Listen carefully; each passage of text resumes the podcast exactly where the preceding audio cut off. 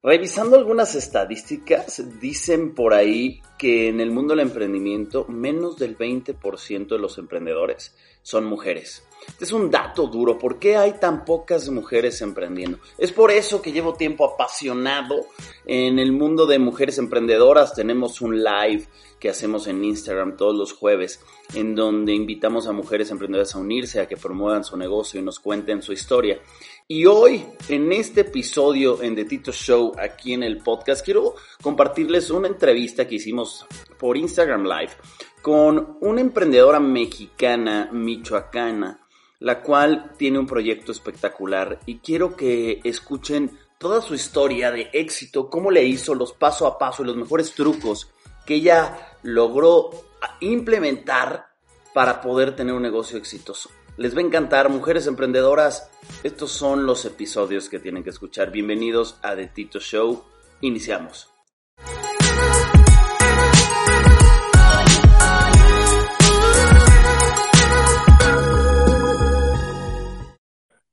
Hola Tito, ¿cómo estás? Andrea, aquí andamos ya, perfecto. ¿Y que se quedó dormida o qué? No, pues te estaba mandando request y no me la aceptabas. Ay, perdóname.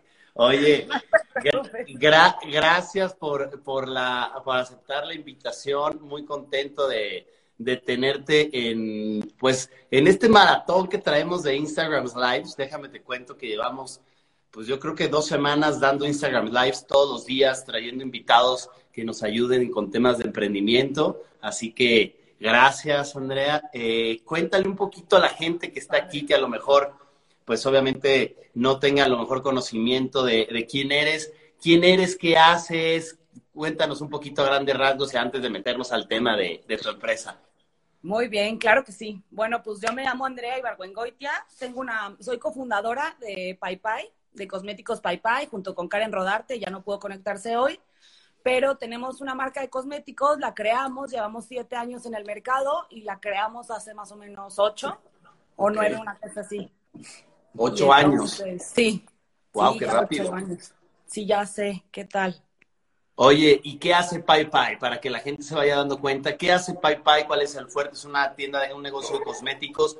Pero, ¿qué, qué, cuál es, ¿cómo funciona? Cuéntanos un poquito ahí la historia, sobre todo el producto. Ah, perfecto, súper. Mira, es más que, es como un concepto, o sea, son cosméticos pero ilustrados con obras de artistas plásticos mexicanos. Este concepto no existía, todos los envases eran negros, es lo que nos dimos cuenta Karen y yo. Okay. Todos los envases de cosméticos eran negros, como muy simples, este, y no tenían como mucha historia. Nosotros lo que tratamos de hacer es contar historias a través de nuestros productos. Entonces, por eso integramos artistas plásticos donde ellos inspiran en lo que quieran. Este, y al final, como pues, tienen varias, pues sí, como inspiraciones, historias atrás, eh, creamos varios colores al año, ya abrimos la gama de productos, empezamos con lipsticks, ahorita tenemos paleta de contour, esmalte de uñas y estamos por ampliar la gama. ¿Tienes alguno ahí a la mano o no? Sí, déjame lo busco. A ver, Yo creo que agarra, está padre. Agarra uno, sí, para que la gente se, dé, se dé cuenta. Tenemos mucha gente que se conecta aquí de Sudamérica, hay mucha gente de Perú, mucha gente de Colombia, Argentina, Ecuador. qué padre. Entonces, a lo mejor para que vean, porque es un concepto que a mí me encanta por el tema mexicano, ¿no? O sea, es un tema que trae un tema muy nacional y creo que eso está muy bonito y que la gente se vaya dando cuenta, pai pai, para que vean. A ver, enséñales alguno que tengas ahí. Exacto, mira. A ver si se alcanza a ver. Sí. Esta es nuestra colección Colorama. Estas son unas nadadoras. Este es un color súper básico. Ok. Súper bonito, es el que traigo puesto. Ok. Ok, Esta entonces. colección la creamos Karen y yo. Esta es la base. Esta es la que se queda fija. Esta tengo, por ejemplo, esta es una paleta. Se llama Regina Quesada, la artista. Ella es como mucho de pop art, pinta como cosas súper padres. Está usadita, ¿verdad? Porque es mía. Pero ella hace todo este tipo de cosas. Esta es otra también. A ver si se ve. Es que ando como que agarrando la cámara. Sí. Este también es de nuestra colección base. Esta es una edición que sacamos con Hello Kitty hace mucho tiempo. Y ah, ya, traigo en mi cosmetiquera. Mira. Oye, eh, me encanta. Entonces, aquí es donde quiero que nos empieces a ayudar a los emprendedores, ¿no? Ya que vieron un poquito, ese es como el producto estrella, probablemente lo que es el billet. Lo primero que hicieron ustedes fue identificar eso. O sea, ¿por qué Vilés? ¿Por qué dijeron, a ver, vamos a hacer un negocio de Vilés? ¿Cómo surge ese Un Vilés es un producto muy común. ¿Cómo logro yo hacer un negocio de algo que es tan común, ¿no? ¿Cómo, sale esa idea? ¿A quién se le ocurrió? ¿Por qué? A ver, cuéntame un poco la historia. Fíjate que estuvo chistoso. Estábamos estudiando diseño gráfico las dos. Y la verdad nos salamos una clase que era diseño web. O sea, no éramos buenas para nada. Entonces nos la salamos y estábamos, teníamos a Rafa, nuestro compañero súper buena onda, pues que nos ayudaba en todo. Y nos dijo, no, como que no se metan ustedes, déjenme trabajar y sálganse. Y nos dijo, ah, órale. Y ahí tiradas en la latina, de hecho, en el parque, en el parquecito. Y entonces Karen, mi socia, es artista plástica, pinta. A mí me encantaba el diseño de moda. Yo quería estudiar diseño de moda. Mi papá me dijo de que, pues órale si quieres, pero es una profesión muy complicada, bla, bla, bla. Entonces me convenció de que estudiara diseño gráfico y quisimos unir las dos cosas que nos gustaban. O sea, quisimos unir el arte plástico de Karen, a mí me encanta cosméticos, belleza, todo eso. Quisimos juntar las dos cosas y como que salió, así se nos fue ocurriendo. Teníamos 22 años y dijimos, no, pues a ver si sale. Y le seguimos. Empezamos con el nombre, pero no sabes, ¿eh? con una libreta gris, recortes de revista, este, pegándolos. Y dijimos, no, pues a ver si sale esto si no. Este, pero nos encanta, hay que hacer como, pues, queremos como tener todo el concepto unido. Y de ahí empezamos a buscar proveedor. Maquilar esto es complicadísimo porque los mínimos son enormes. Entonces imagínate, 23 años y hablando, ay, hola, soy Andrea, este, ¿me haces caso? Y la gente obviamente pues nos tomaba de broma. Y ya, pues después de como dos años encontramos proveedor, maquilero, artista que confiara en nosotros. Después de dos años. o sea, en ese proceso de dos años, ¿qué hicieron? Es que en esos, dos, en esos dos años Karen se incubó en Guadalajara, en el ITESO, se metió una incubadora de negocios, yo me fui a vivir a México, terminé en la NAWAC, entonces estábamos trabajando a distancia. Yo vivía en el DF, Karen en Guadalajara. Entonces íbamos y ven, yo iba a Guadalajara a veces, iba de repente a, o sea, regresaba a México, este, pues así. Pero o sea, el proyecto quedó como un poco en stand-by tal, entonces. No, siempre lo tuvimos en la cabeza, pero sabes que no teníamos dinero, o sea, no teníamos el dinero completo. Entonces era en lo que encontrábamos cómo tener el dinero completo. Ok. Y el proveedor y todo, y sobre todo como, pues sí, como tener la idea más clara, porque empezás, la verdad cuando empiezas, pues es aventarte y dices, pues a ver, ¿cómo le hago? Y sabes, o sea, no teníamos ni siquiera plan de negocios para que mejor me entiendas. Okay. Hacían una lebreta y... Como empiezan todos los emprendedores. Como empieza todo el mundo. Y dije, ay, pues a ver, voy a sacar colores pues porque me gustan. De hecho, yo saqué un gris, imagínate, un gris como morado, que yo dije, esto está increíble, plateado, galáctico. Obviamente tengo en la oficina, la fecha no se vendió, porque pues no es el gusto de la gente, o sea, no es lo que a mí me gusta, es a todo mundo. Ok. Oye, Andrea, entonces, a ver, para, para ir recapitulando y la gente que se está conectando es, ¿Cómo, ¿Cómo, iniciamos un negocio? Todo inicia con una idea y de, y de, la idea es empezar a picar piedra, en tu caso empezar a buscar proveedores y la gente es muy común que diga, oye, no tengo dinero, ¿cómo arranco? ¿Qué ideas puedes, te, puedes darle a la gente de decir, bueno, no tengo dinero, ¿qué puedo hacer para tener dinero? Y empezar. Fíjate, Tito, a mí se me hace el dinero lo que menos te debe de preocupar, a mí personalmente. Cuando tienes una buena idea, puedes buscar fondo de inversión, puedes pedirle a familiares, puedes pedirle a amigos, o sea, y si tú crees en tu idea y, la, y lo dices bien y todo, a nosotros nos prestó mucha gente cercana, o sea, familia, amigos y todo, y le dices, oye, pues el banco te da tanto rendimiento, yo te doy más. Y entonces, si creen en ti, y obviamente puedes empezar pidiendo sumas chiquitas. Si me entiendo, vas a llegar con alguien, ay, en estos 50 millones de dólares. Sino como que empezar con sumas chiquitas, a lo mejor con mucha gente, pero yo recomendaría así tener un poco, mi curva de aprendizaje es tener un poco más estructurado un plan de negocios para saber mínimo financieramente cuándo puedes pagar, este, todo eso. Sí. Pero no detenerte. O sea, para mí lo más importante es la pasión y la idea que tú tengas. O sea, la pasión que le pongas a la idea. Ok, o sea, que la gente no se estrese tanto por decir, no tengo dinero, más bien que se, que se enfoque en crear una buena idea que te guste y que sea diferenciadora, porque devolvemos de un, de un producto común que es un lipstick un lipstick genérico, ¿cómo lo hago que deje de ser genérico, no? Y la gente está poniendo aquí, amo Pai Pai, ¿no? Saludos desde Tamaulipas, o sea. Ay, mira qué gusto. Claro, o sea, la, o sea, la gente, claro que, que eh, lo conocen. Entonces, ya logro sacar el producto, lanzo el primer pedido, ¿y qué pasó? O sea, te aventaste a lanzar la primera colaboración, ¿y qué pasó? Uy, fuimos a tocar puertas. literal, o sea, boutiques. Empezamos con cinco boutiques Concept Store en la Ciudad de México, con Common People, Cañamiel, Harto Diseño Mexicano, una en San Miguel de Allende y otra en Tijuana. O sea, pero ¿cómo los contactaste a ellos? Tocando puertas. Yo con una muestra, Tito, ni siquiera tenía el producto. Entonces me mandaron una muestra y llegué y de que, pues tenía yo 24, también estábamos bien chiquitas. La verdad, pero así se empieza. O sea, vas y tocando puertas y de que, oye, no, pues mira mi producto, este, traigo esta idea. Y como que se les hacía como cute a la gente acá y las niñas. Y, este, y a otros sí les gustó. Y de que, ay, no, pues ok pueden vender consignación, porque obviamente pues no te puedes poner tus moños al principio, no puedes decir es venta. Porque la gente me decía, oye, yo no conozco tu producto, yo no, no voy, a arriesgar a meter este dinero o no, si no sé si se va a vender, si va a jalar, no, ok, te lo dejo a consignación. Entonces, ni tú pierdes ni yo pierdo. Empezamos consignación, ya cuando vimos que jalaba, que tenía éxito y todo, cambiamos el modelo a venta. Ok. es una... de dos años. ¿eh? Oh, Ok, entonces durante dos años tocas puerta, es picar piedra, tocar puerta, decir, yo pongo la inversión, yo pongo el riesgo y yo pongo el producto ahí a, consignación y, aventarte, ¿no? Y arriesgarte. Entonces, por aquí están preguntando, o sea, ¿cómo llegaron los inversionistas? Tú los buscaste, ¿no? ¿O cómo fue? Los, que tengo ahorita, sí, nosotros fuimos a pichar a varios fondos de inversión. Ok. Y, este, y con ellos, la verdad, sí, ellos este, pues confiaron y creyeron en nosotros. Oye, ese tema me interesa. Cuéntanos un poquito a la gente que está aquí, ¿cómo es el proceso de pichar en un fondo de inversión? ¿Qué tienes que hacer? ¿Dónde los encuentras? ¿Cómo, cómo, cómo es ese proceso?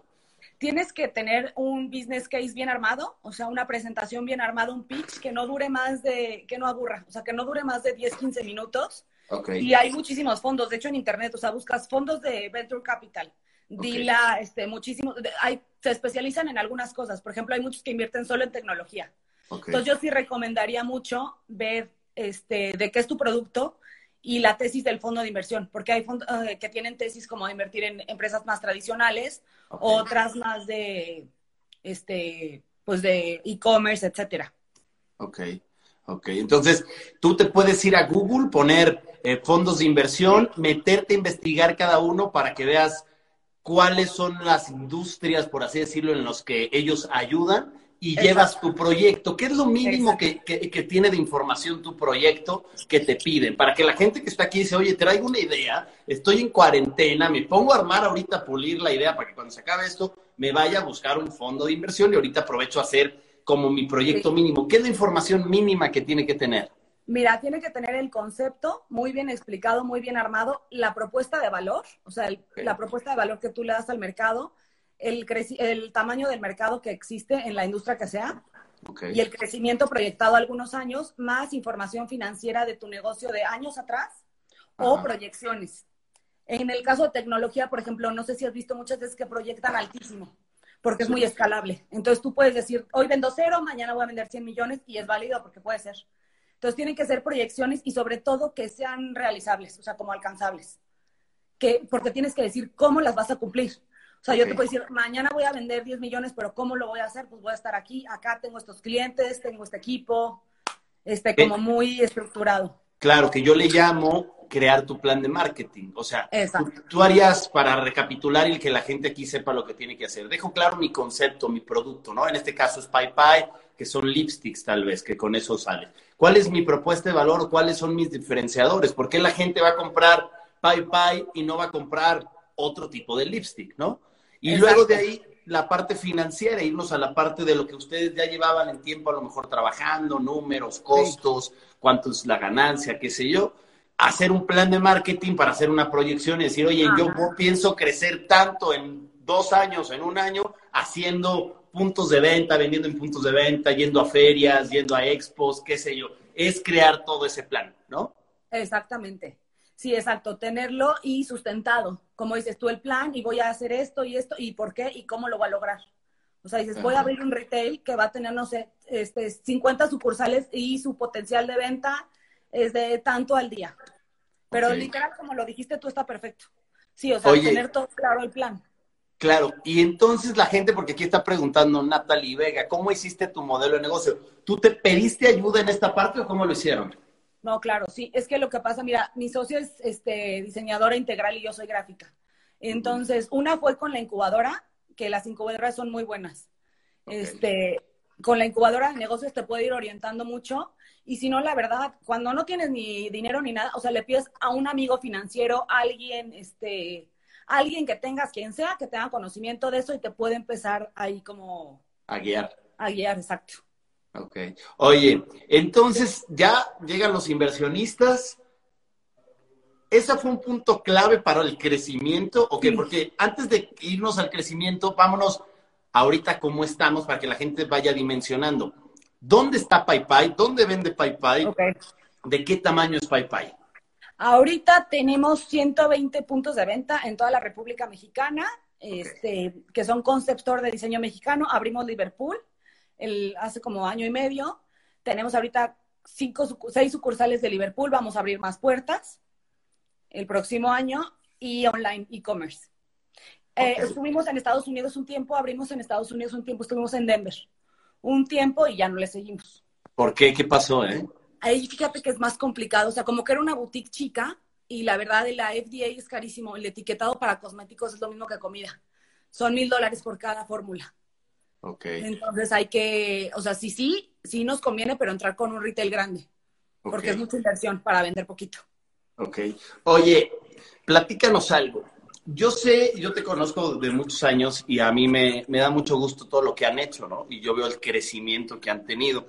Y es importante irle diciendo a la gente que llevas ocho años haciendo esto y que no es de, la noche a la mañana. La gente se, puede, se puede ir después a ver aquí la página de PayPay y que vean los productos, su tienda en línea, los puntos de venta y van a ver el, increíble trabajo que, que hace. Pero la pregunta aquí, Karen, es, ¿qué estrategias han hecho ustedes que les han ayudado en temas de marketing que les han ayudado a crecer? ¿Qué cosas? Porque mucha gente no cree en marketing. La gente está aquí pues y no hace marketing. La gente no tiene presupuesto, eh, un presupuesto de decir cómo me doy a conocer. Quiero que tú me hables de eso porque eso es, creo, de lo que mejor hacen, su tema de marketing. Sí, fue, yo creo que fue pieza clave de que creciéramos. Si no hubiera sido la digital, yo creo que no estaríamos en donde estamos porque todo el marketing que hemos hecho es digital. Mira, empezamos con influencers. O sea, al principio empezamos con, es más, empezamos con unos, con PRs, con dos PRs que les tengo muchísimo cariño, la verdad, puedo estar eternamente agradecida. Este, pero no teníamos dinero, la verdad, nunca pagamos contenido editorial. Ellos, nosotros preferimos invertir en, en public relacionistas y en armar súper bien el Instagram. O sea, ahí sí decíamos, hay que tener una línea gráfica coherente, hay que ser, o sea, no pueden ser fotos de que una de repente azul, otra morada, o sea, como que tienes que tener, empezando por la identidad de marca, muy coherente, todo eso, y después dijimos, bueno, ¿a qué mercado vamos? Ok. porque yo creo que es clave primero definir tu mercado, o sea, el nicho de mercado y la edad, para que sepas a dónde tirarle. Entonces dijimos, no, pues vamos de gente de 18 a 50, le bajamos después a 45 años de 18 a 45 años, el pico está en 22, digo, esto no lo teníamos medido obviamente, pero tenemos una nación del público.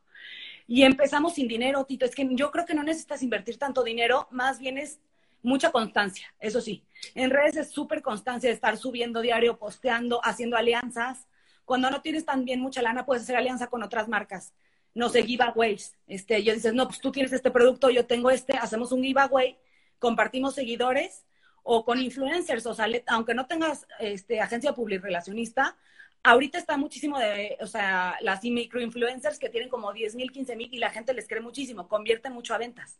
Entonces también es mucho producto regalado, eso sí. O sea, no, no tanto de embolsar en cash, sino más bien regalar mucho producto y mucho contenido editorial también en revistas. Ese contenido editorial no te lo cobran porque no es como pauta, o sea, no es un anuncio, no es media plana, es cuenta de revista sino, a no sé, Vox saca este, los 25 trends de verano, ¿no? Y ahí te, incluyen en el contenido. ¿Y cómo le, haces para que te, cómo le haces para que te incluyan? Eso lo hace el public relacionista. O sea, eso el public relacionista habla y dice, no, pues traigo esta marca, este, a ver si este, le, te mando, no sé qué más, y le manda a la editora como un regalito, hace cuenta. A veces pega, a veces no. O sea, a veces mandas, a veces no te publican, la verdad, pero cuando te publican es muy bueno. Entonces, mira, vamos a hacer una pausa aquí porque está increíble lo que estás diciendo y creo que a todos los emprendedores se les debe de quedar algo aquí. Primero, hablaste del tema de un public relacionista, que eso te ha ayudado o les ha ayudado tremendamente.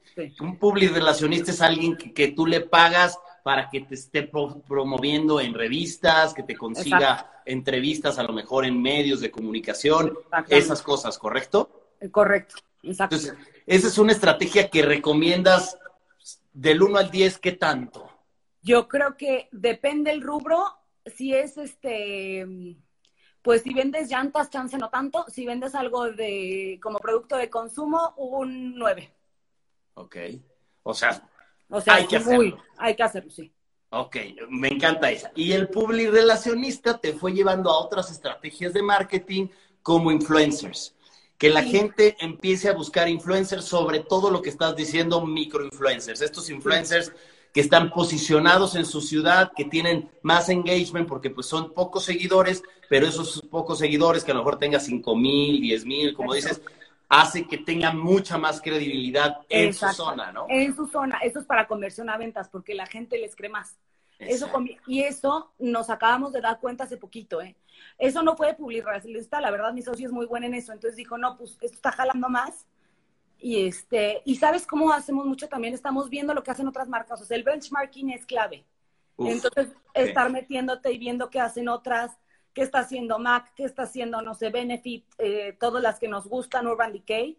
Y ahí ves, por ejemplo, para lo del LG, o sea, para el Pride, dijimos, tenemos que sacar algo con Pride, porque pues es tendencia y hay que subirnos a la tendencia.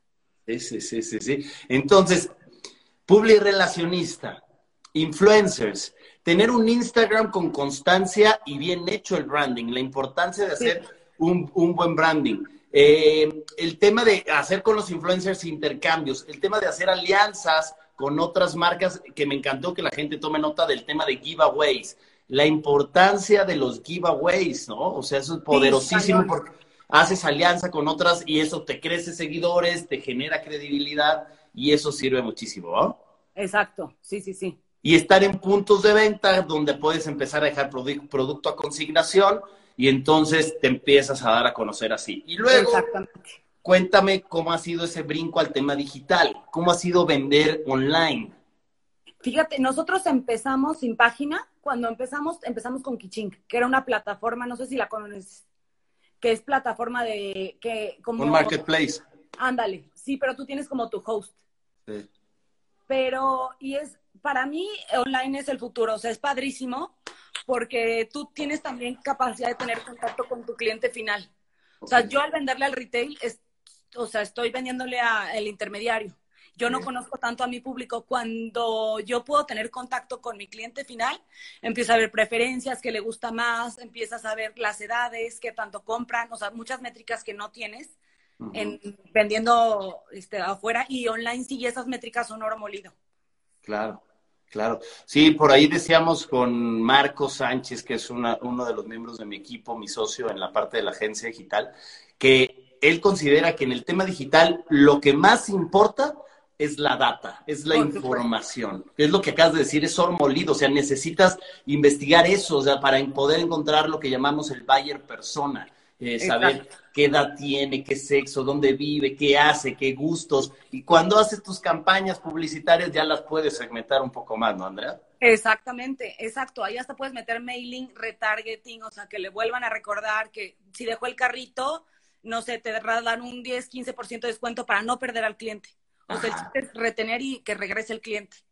Y antes de continuar con este podcast, quiero recordarte que tenemos la Academia de Emprendimiento. La Academia de Emprendimiento es un espacio donde tenemos diferentes clases para ayudarte a iniciar y crecer tu negocio de manera correcta. Acuérdate que antes de emprender hay que emprender. Si no tienes una buena estructura financiera, un buen plan de marketing, si no sabes reclutar personal, si no sabes de negociación, de ventas, todos esos temas, los puedes aprender en la Academia de Emprendimiento. Si quieres más informes sobre la Academia, escríbeme un mensaje privado, ya sea por Instagram o Facebook, y con gusto te decimos el temario. Sigue disfrutando de este gran podcast. Exacto, entonces, oye, fíjate, y aquí es otro dato que le estoy, estoy tratando de ir aterrizando esos datos, ¿no?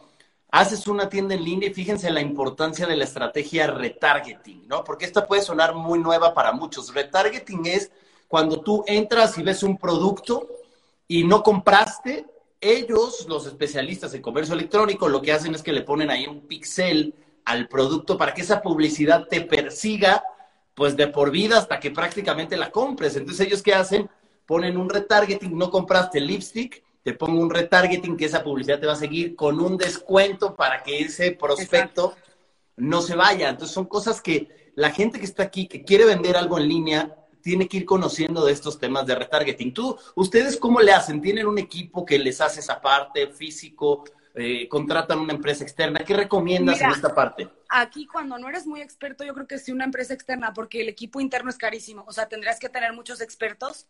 Ahorita nosotros estamos con una plataforma que se llama Get More.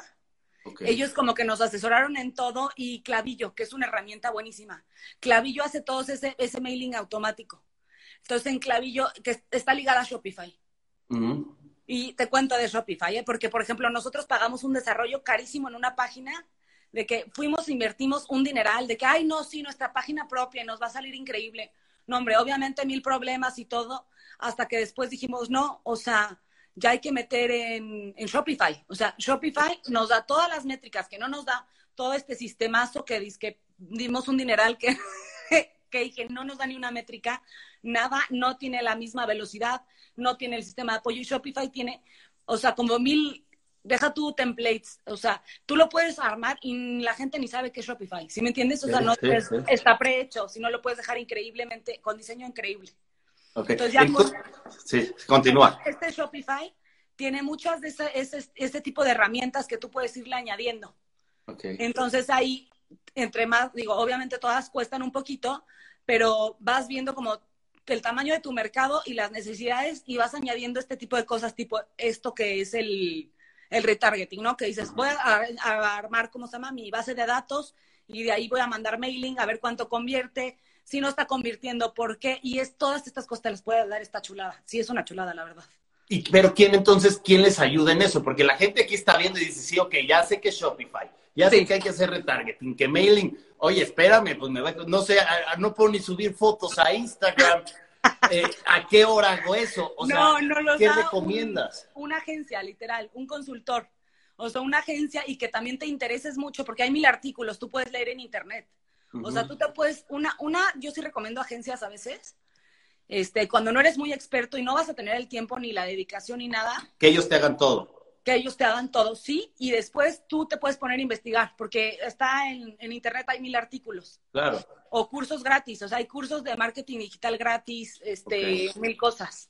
Pero hoy en día, PayPay recomienda y lo que la, como lo haces con una agencia externa que te ayuda a estar haciendo el mailing, el retargeting, que tú a lo mejor hace reuniones con ellos y dices hay que actualizar estas cosas, pero es una, empresa externa, ¿no? Lo hacíamos antes con un externo y ahorita ya que le agarramos y le aprendimos, lo hacemos in-house. Ok. Ah, ya, lo hacen in-house. Ajá. Con la agencia nos, nos implementó todas estas herramientas. Okay. Porque si la agencia externa nos implementó todo y nos dio una capacitación. Entonces dijo, así si usted esta herramienta, este es el mail, es, así puede segmentar todo. Y entonces ya internamente hay alguien que lo opera. Ok. Ok, me encanta. Pues miren, vamos a recapitular un poquito otra vez todo para que la gente que está viendo esto agarre estas ideas, sobre todo de marketing, que volvemos a algo que hace muy bien PayPay.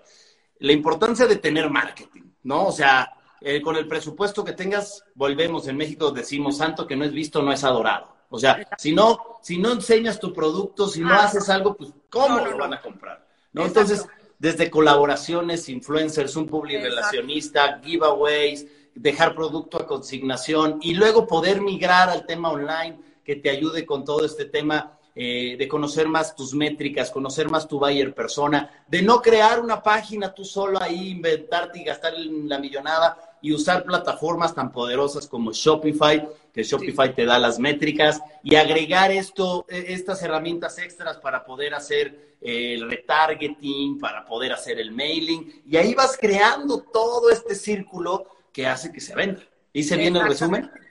Ese es el resumen, exactamente, tienes toda la razón. Y sí, para mí, de las inversiones más importantes es marketing. Ok.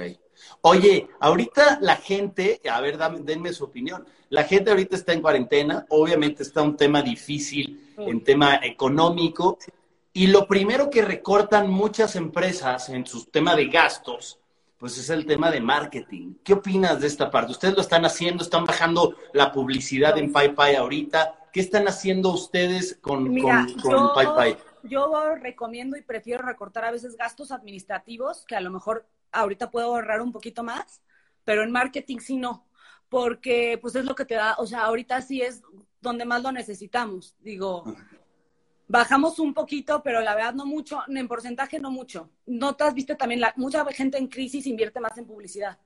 Sí, sí, sí, sí. Entonces, tu consejo es no paren la publicidad ahorita. No parar la publicidad ahorita, no. Si no es posible con la misma cantidad de dinero, porque es una realidad, la situación en la que vivimos es una realidad que no nos está dejando dinero, seguir haciendo lo que se pueda. Ok. Oye, o sea, ahorita, por ejemplo, ¿cómo está vendiendo PayPay? ¿Qué está haciendo con esta situación? ¿Estás vendiendo online? ¿Qué plan de contingencia están haciendo? Ahorita nosotros enfocamos todos nuestros esfuerzos online. Sí seguimos con las distribuidoras independientes que tenemos porque ellas también pueden vender a través de Facebook y de Instagram y todo eso pero implementamos muchísimas medidas de higiene y de seguridad en la oficina. De hecho, no puede haber más de dos personas, pero diario estamos yendo a sacar, a sacar paquetes y pedidos de tienda online. Y estamos enfocando todas las estrategias a online. Ok. ¿Siguen haciendo ahorita influencers, por ejemplo, usando esa estrategia? ¿Les sirve? Eh, sí, hicimos un sembrado hace poquito, pero ahorita más bien estamos enfocados un poco en el tema de descuentos, sobre todo por la economía estamos muy conscientes de la economía y que y es que es una época difícil, entonces nosotros estamos tratando de hacer más estrategias de descuentos, eh, publicidad cruzada, promociones.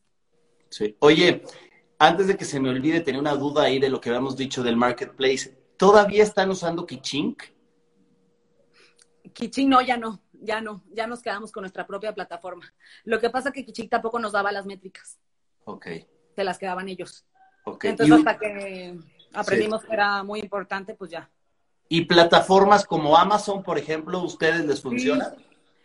Nosotros estamos, la verdad no la tenemos muy bien atendida, pero ya creo que ya le vamos a meter mucho más, porque sí, sí la recomiendo, o sea, es el futuro también, Amazon se vende muchísimo. En Amazon también tienes que meterle un poco a marketing. O sea, te dan los de Amazon la opción de invertir un dinero para que, para hacer alguna campaña. Nunca lo hemos hecho, la verdad. Sí, sí. Pero sí me gustaría, porque a mucha gente le va muy bien. Claro, oye, eh, un mensaje que le quieras dar a todas las mujeres emprendedoras que están escuchando aquí, porque lo he estado compartiendo en otros lives con otras invitadas que hemos tenido y decíamos que en el mundo del emprendimiento, Andrea, menos del 20% de, la, de los emprendedores son mujeres. O sea, imagínate que este 100% son emprendedores, menos del 20% son mujeres. ¿Tú por qué crees que sea esto? Yo creo que la cultura no ayuda mucho, todavía estamos en una cultura un poco machista, si te soy franca, entonces este, no es tan fácil, eh, a veces sí es como que hay mucho reto porque, digo, ya está cambiando, gracias a Dios, pero hay momentos en los que no te toman tan en serio. Porque, pues, o hay gente que dice, no, pues es que es mujer, se va a embarazar, se va a casar, va a tener hijos y ya no va a querer seguir trabajando. No sé. Entonces es más difícil los negocios cuando piensan así. Que, que realmente puede pasar que no, o sea, que no para nada. O sea, por ejemplo, pues puedes tener tú tu plan de vida, puedes acomodarte, puedes ser mamá, puedes seguir trabajando, pero sí hay mucho como todavía ese estigma. Y, y, es mucho también de las mujeres que a veces no nos atrevemos. La verdad también es un tema, yo que siento un poco emocional, que no nos atrevemos mucho, porque he estado con muchas emprendedoras de, yo estaba en, estábamos en, la, en Victoria 147 en la aceleradora y era común que todas platicábamos eso. O sea, que decíamos, híjole, estoy bien cansada, este, apenas tengo tiempo de llegar a mi casa, por ejemplo, yo cocino, cocino el domingo, mis hijos están en la escuela, me siento culpable, soy mamá, me siento súper culpable porque no me ven tanto, o sea, como que ese tipo de cosas empieza a entrar.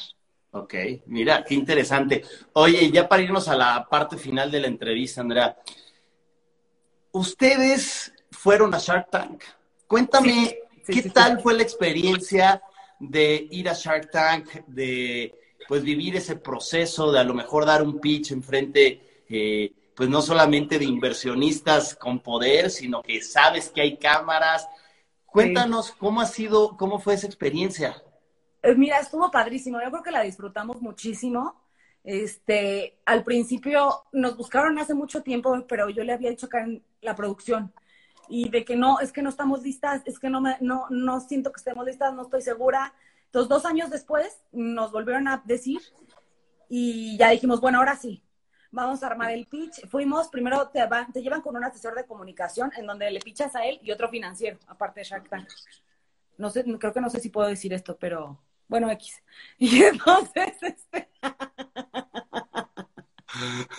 X, tú cuéntanos. y este, y entonces revisas el pitch y todo, y, y ya después llega el día de la grabación, esa sí es en vivo. Tienes tus cinco, o sea, tienes literal el tiempo, lo cortan en la tele. O sea, tú pichas mucho más, pero lo editan. Entonces, eh, van cortando pedazos. Ok. O sea, es, es, muy largo el pitch, pero van, lo van editando y van poniendo cosas, ¿no? Ahí. Oye, ¿y qué tanto? Y después de salir en, en, en, en el programa, en Sony, en cuestión de marketing, ¿qué tanto sirvió? Muchísimo. Sí estuvo cañón. O sea, sí, la verdad, sí nos, o sea, nos conocía mucha más gente.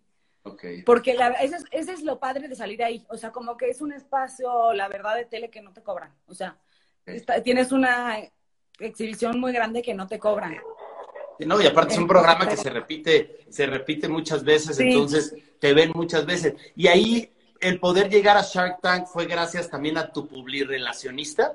No, no me acuerdo bien, nos buscaron ellos y no, fíjate que no me acuerdo bien. No sé si Karen está por ahí, le puede escribir que no me acuerdo. Según yo, este, Luis Javier, un amigo mío, había salido y lo, nos recomendó al principio. Ah, ok. Ok. Sí, porque, porque ahora pues hay que hacer más un proceso más largo, ¿no? Yo, yo creo que ahora hay que hacer, haces mandar el proyecto y, y se vuelve, sí, sí, sí. nos buscaron ellos, dice Karen.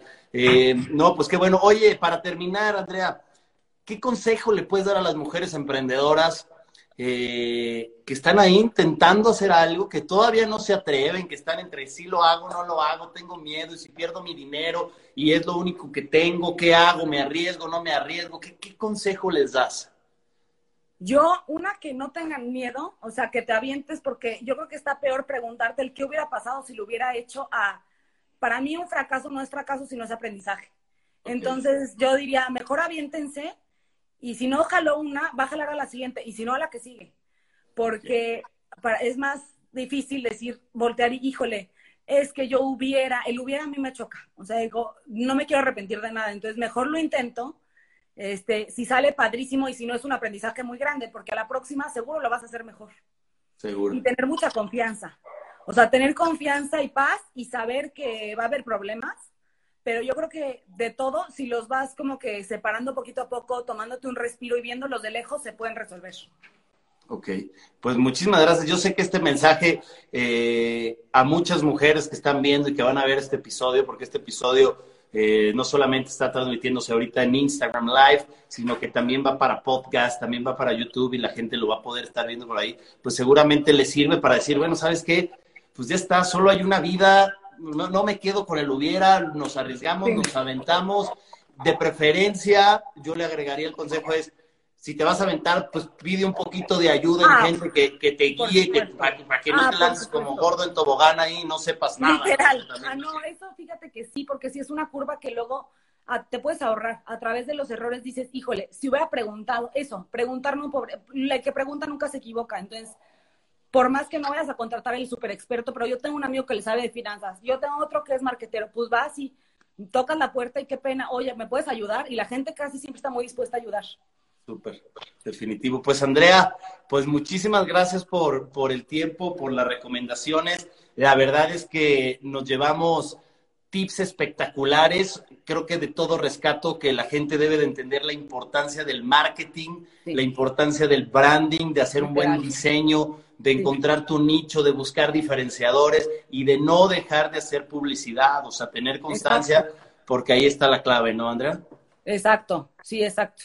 Bueno, pues te mando un fuerte abrazo, un fuerte abrazo. Karen no pudo estar, pero ahí está. No, sigan está poniendo, mira, sigan PayPal, sigan PayPal MX.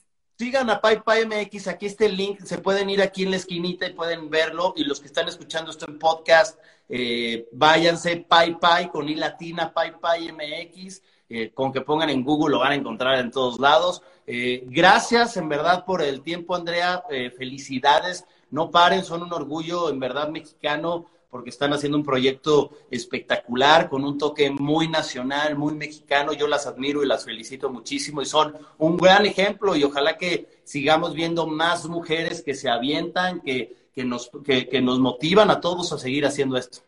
No, hombre, Tito, muchísimas gracias a ti. Felicidades también, tú estás cañón. Entonces, muchísimas gracias por recibirnos y por dejarnos estar acá. Y a toda la gente que nos vio también, muchísimas gracias. Y pues estamos aquí para lo que quieran. Listo, pues cualquier cosa, ya saben, váyanse a ver Pai Pai. Eh, ella fue Andrea con su socia Karen que anda por ahí en el chat. Gracias. Les mando, les mando un fuerte, un fuerte abrazo, disfruten el dominguito y pues bueno, nos estamos hablando por ahí. Muchas gracias a todos los que se conectaron, eh, gracias a los que siempre están ahí, eh, que me encanta ver gente conectada siempre ahí de los constantes. Está, mira, Caro Flores, está Elisa Falsarno, hay muchos eh, Will Live, hay muchos que siempre están aquí conectados, así que gracias, pónganse chingones muchachos, cuídense mucho, fuerte abrazo, fuerte abrazo de Andrea, cuídate. Bye.